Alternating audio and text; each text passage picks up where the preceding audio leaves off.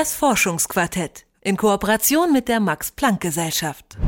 Wer behält die Oberhand im jahrhundertealten Wettrüsten zwischen Schmetterlingsraupen und Kohlpflanzen? Wie erschnuppern Kieselalgen benötigte Mineralien und mit welchen Hochzeitsgeschenken sichern sich männliche Grillen die Treue ihrer Weibchen?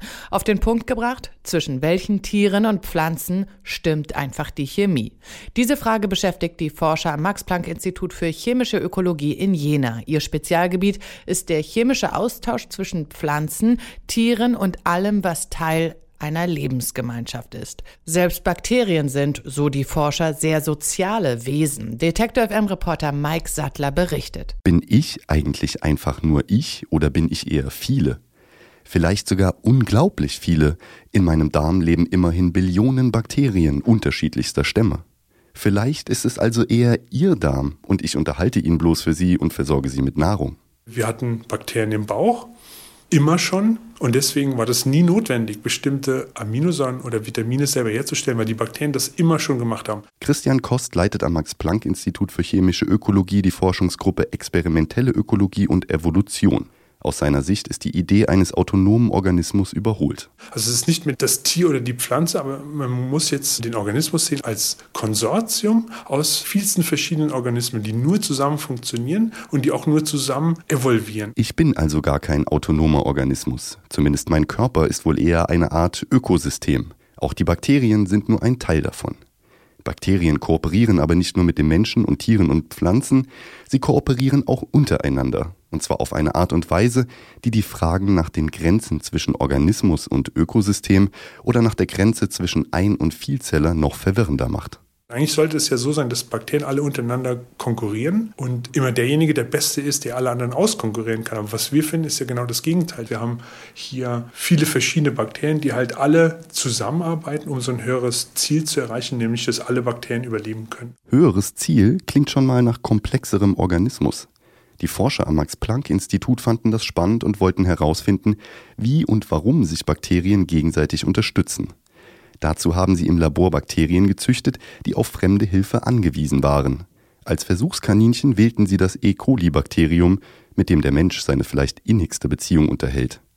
Dem E. coli entfernten sie Gene, die es zur Produktion lebenswichtiger Stoffe benötigt. Diesen Eingriff ließen sie von den vielleicht kleinsten Mitarbeitern durchführen, die in der Forschungsgruppe Experimentelle Ökologie und Evolution arbeiten. And what we do in the lab is we, uh, we use phages. Im Labor benutzen wir Bakteriophagen, das sind Viren. Es gibt Mutationsbibliotheken in Japan und andernorts und im Grunde übertragen wir Mutationen von einem Bakterium auf ein anderes. Und so stellen wir diese Abhängigkeiten her, mittels mutierter Stämme. By making these mutant strains. Glenn de Souza macht am MPI derzeit sein PhD. Beim aktuellen Experiment war er für die Genmanipulation zuständig.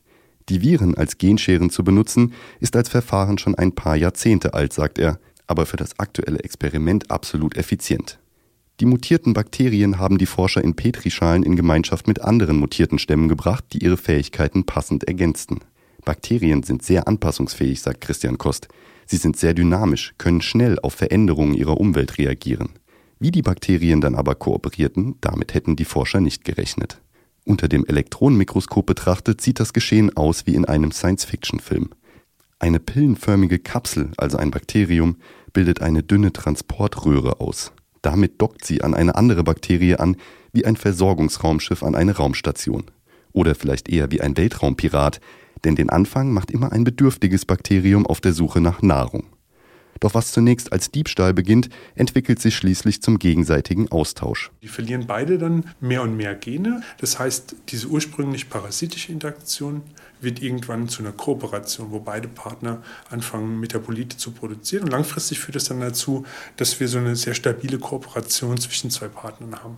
Und letztlich profitieren alle Beteiligten von der Verbindung. Die Kolonien der sozialen Bakterien wuchsen um 20 Prozent schneller als vergleichbare autonome Bakterien. 20 Prozent, das ist im evolutionären Wettlauf ein gigantischer Vorteil. Glenn de Souza, den vor allem die Frage interessiert, warum Bakterien auch in natürlicher Umgebung Gene verlieren, hat damit einen wichtigen Hinweis gefunden. The primary finding is that it is beneficial and that natural selection promotes Zunächst scheint es einen Vorteil zu bieten. Die natürliche Selektion unterstützt den Genverlust also. Wir haben Hinweise, dass die Bakterien so Energie sparen, die sie in andere Prozesse investieren. Das könnte erklären, warum Bakterien in der Natur oft nicht viele Funktionen ausüben, sondern Hilfe von anderen Organismen erhalten.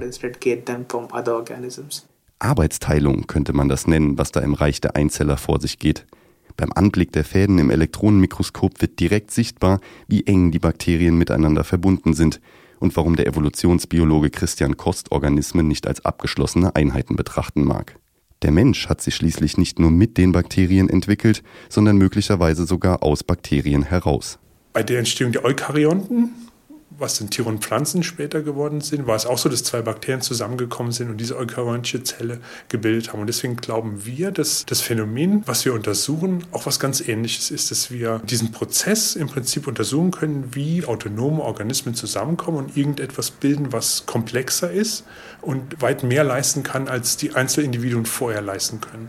Die Bakterien in meinem Bauch, sie scheinen mir nach meinem Besuch am Max-Planck-Institut für chemische Ökologie noch näher zu sein. Ich bin ein Ökosystem. Ich bin arbeitsteilig. Ich bin tatsächlich viele. Das war ein Beitrag von Mike Sattler über das Sozialleben der Bakterien. Das Forschungsquartett in Kooperation mit der Max Planck Gesellschaft.